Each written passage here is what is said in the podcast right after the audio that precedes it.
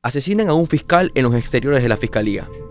Hoy en la noticia del día. Esta mañana, el centro de Guayaquil se vio conmocionado por el asesinato, estilo sicariato, del fiscal Edgar Escobar. El funcionario se hacía ilustrar los zapatos en el parque, ubicado al frente del edificio de la Fiscalía del Guayas, cuando le dispararon al menos ocho veces. Imágenes mostraron el rápido actuar de la policía al perseguir y capturar a los sospechosos que huían en una motocicleta. Un sujeto fue detenido tras caer de la moto, mientras que el segundo corrió por el Cerro Santa Ana donde fue finalmente atrapado. En cuanto a la víctima, Escobar de 43 años se encontraba como fiscal de la Unidad de Personas y Garantías de Guayaquil. Estuvo a cargo de casos relacionados a organizaciones delictivas que se dedicaban al narcotráfico, y el procesamiento de personas involucradas en una de las revueltas de la penitenciaría litoral en noviembre de 2021.